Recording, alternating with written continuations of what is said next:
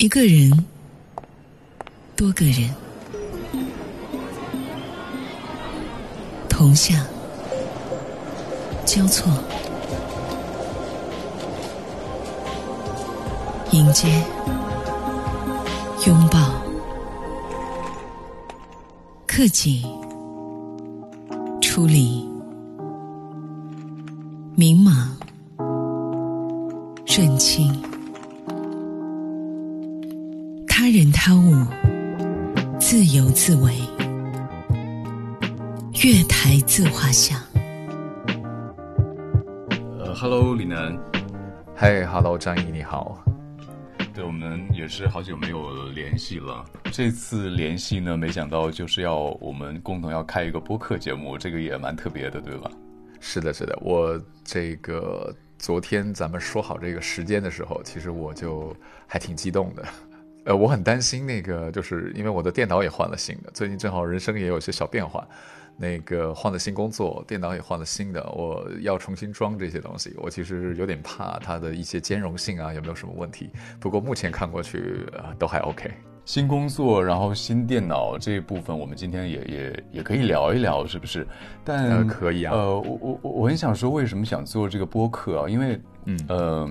我是在这一年里边，因为我是从电台出来之后呢，我听播客比较多，听传统电台的节目是很少的。我就发现，其实这个播客的内容呢，是让人可以有，如果你找到一些好的播客载体，它是会有一些信息量输入进去的。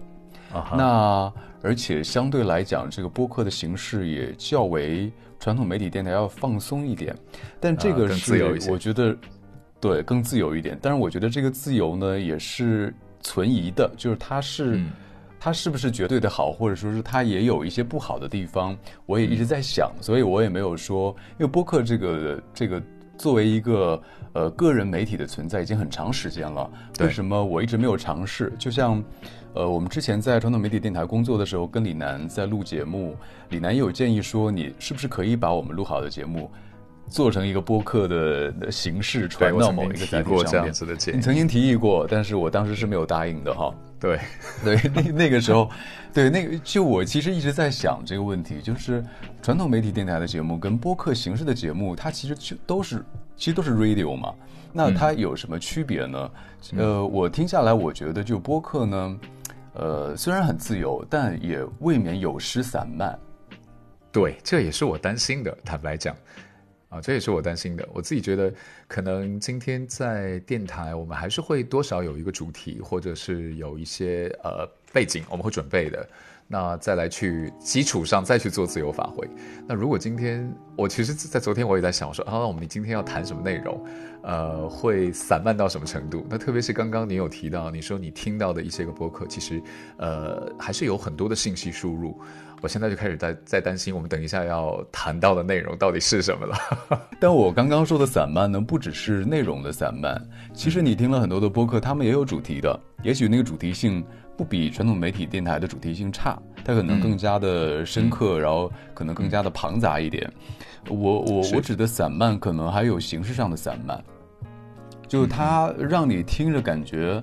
太 casual 了，就太随性了。觉得这个东西，它就是聊一聊、瞎聊，几个人瞎聊就可以传出一个节目来。但其实它不是这个样子的。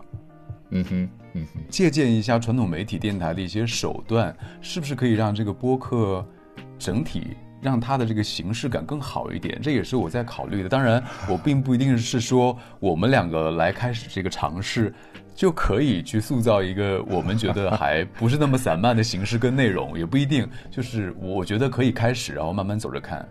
嗯，没错没错。我刚听你在讲，其实我我觉得我实在是太讽刺了。我真的其实觉得，我想讲的是，你真的是一个很认真的人，你对事情是有要求的，不管是以更正式的电台的形式，还是以播客的形式。呃，因为你刚提到一句话，你说，呃，很多可能播客现在大家几个人就随便聊一聊，然后其实很随意，但是也能传出一个节目。我想说，这种形式在电台里面不是也存在吗？好吧，我没有要指明任何电台。对，但是我我觉得那个微妙。要性啊，我我没有办法讲的更加具体。总之还是有差别吧。但是播客它有一个优势是说，它可以天南海北的走，呃，就是说走走天南海北，然后呢，就是你遇到一个有意思的人，可能就是可以做成一期节目。那那个人他就是自带信息量的，这个是传统媒体电台可能你局限在某一个地方是没有办法去实现的一个东西。是是。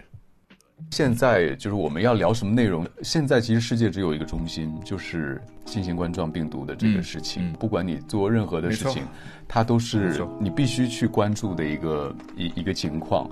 我不知道，就是因为我我在一些呃社交媒体上看到台北那边，包括呃整个台湾，其实大家还挺放松的，好像没有没有那么的紧张，对吧？对，我觉得可能因为它的严重程度一直没有像在一月份的时候的武汉，包含我觉得可能一月前我们就是我觉得，呃，我父母，包含我自己，我觉得那个紧张感也都没有。那到了就是现在，我会觉得，当然在呃大陆地区的疫情的状况已经缓解很多，然后我觉得是整个海外的。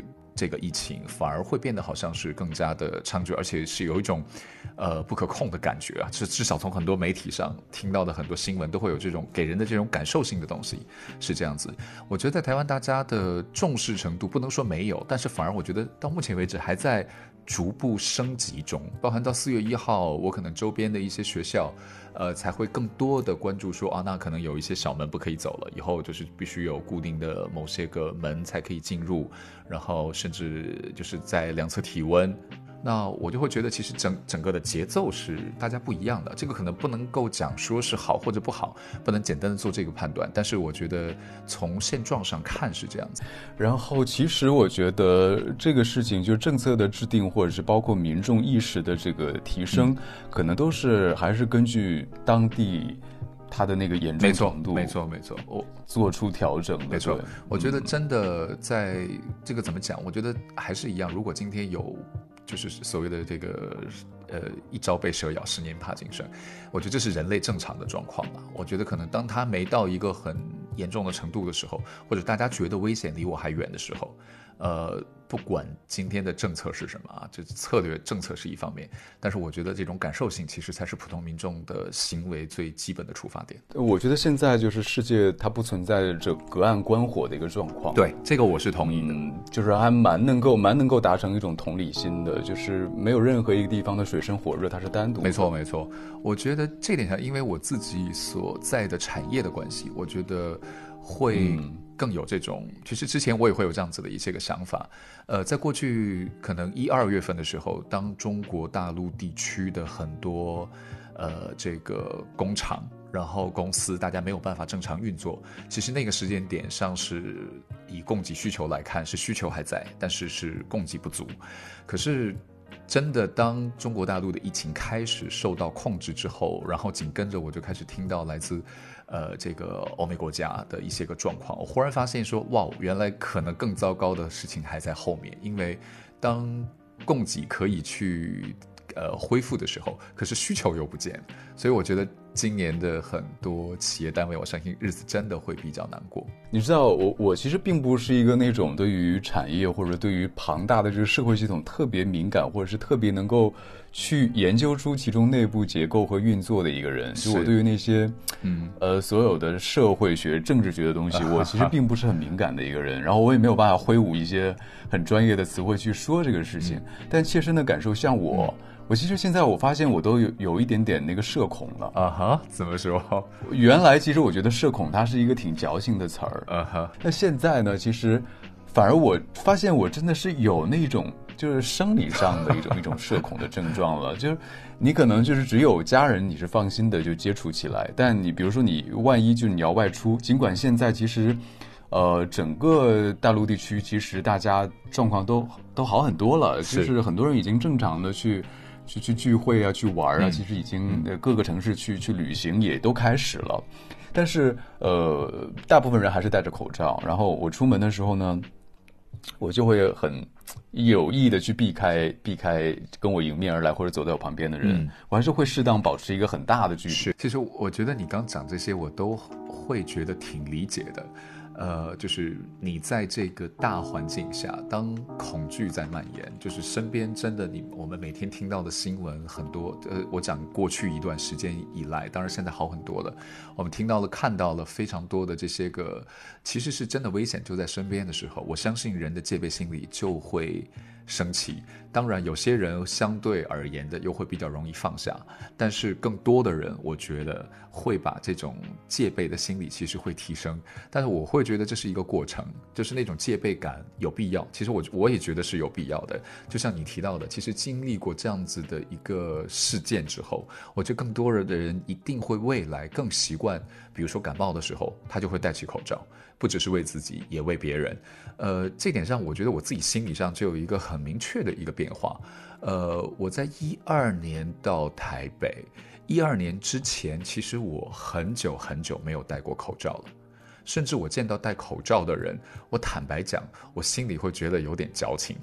但是呢，我觉得后来我逐步逐步的，真的在台北这个环境下，我看到很多同事，当他们自己身体有不适的时候，呃。真的就会把口罩戴起来，所有感冒的人都会主动的戴口罩。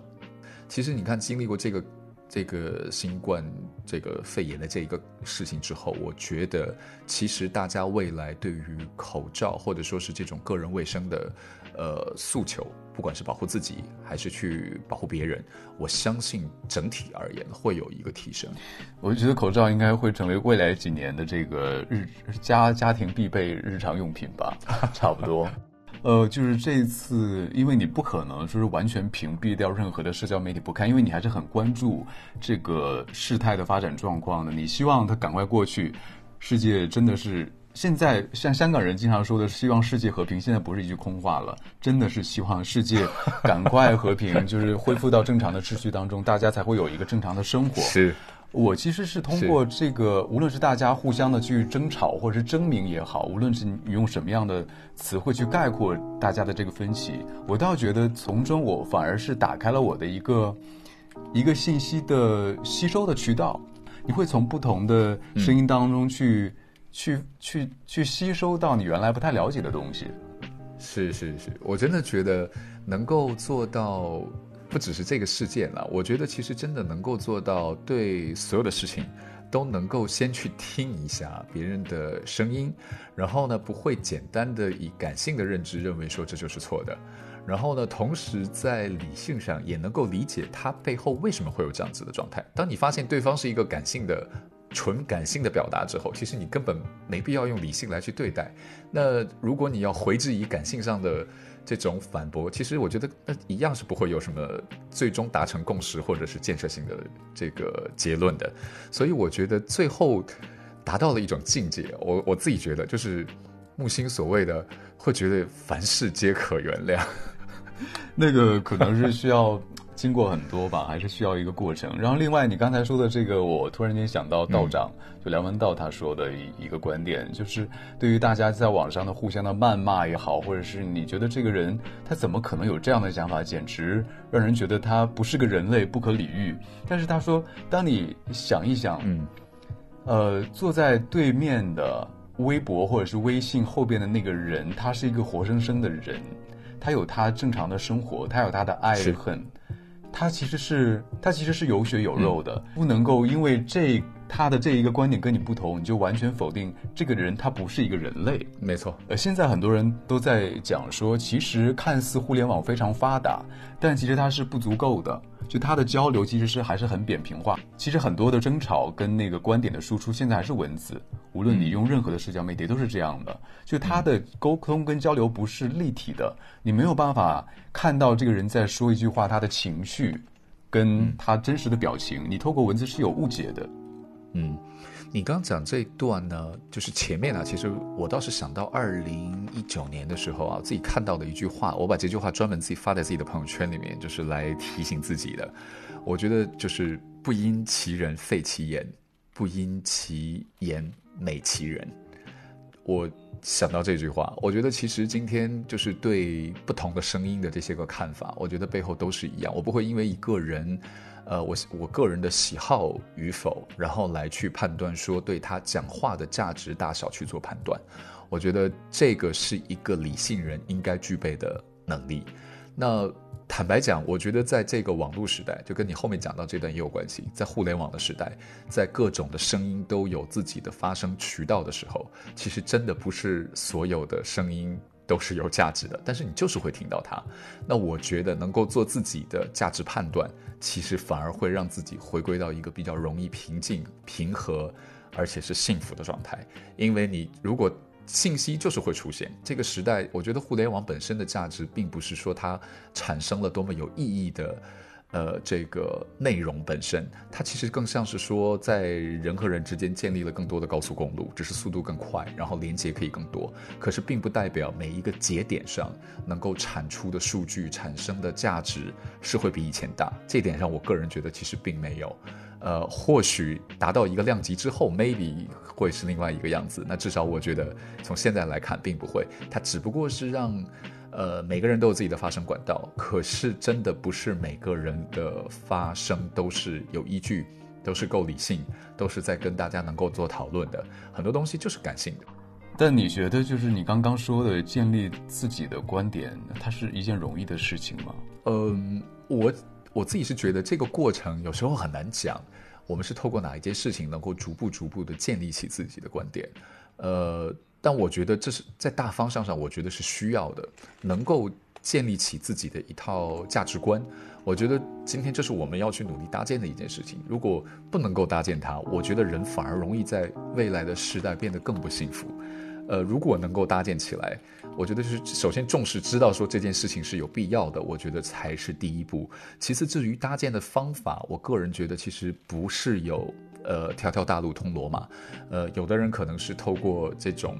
佛学的书，有的人可能是透过现实的工作，有的人可能是透过亲子关系。其实我觉得可能都是在不同的事件中，只要你愿意去尝试做分析，我觉得或者尝试去学习，我觉得就有机会能够一点一点的把自己的那个内心中的一个城堡给搭建起来。那你觉得就是建立自己的观点是一定要有一些明确的东西吗？还是说？嗯，就是保持着一个比较开放的态度去接收就好了，未见得是一定要输出什么价值观。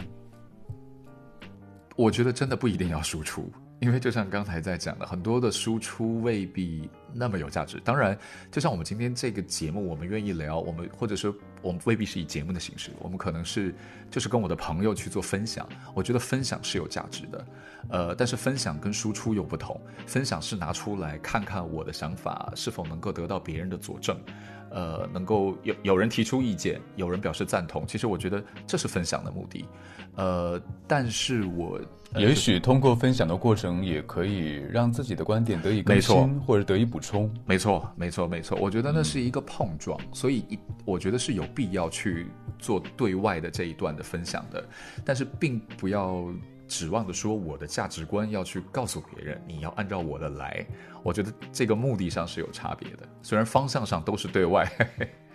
对你提到这个，我突然间想起一个事情，跟这个有关，但是好像也没有太大关系。嗯，就是因为在欧洲，我也有几个朋友啊。嗯，那在那边的疫情开始严重的时候呢，我就有发这个一些信息给他们，问他们状况怎么样啊，要做好这个自我防护啊。是，但是我收到的一些回信呢，就是会让你觉得啊，好像这个。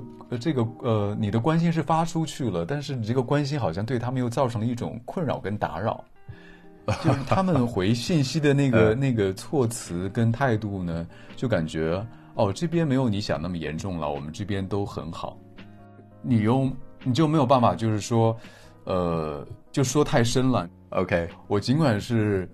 给两三个朋友发了消息之后，会收到这样的回馈，也没有阻止我。OK，呃，今天跟一个瑞典的朋友啊，呃，给给他发消息，他回的就还蛮理性的。他就说，他说现在这边没有那么严重，但是他预计会变得更严重。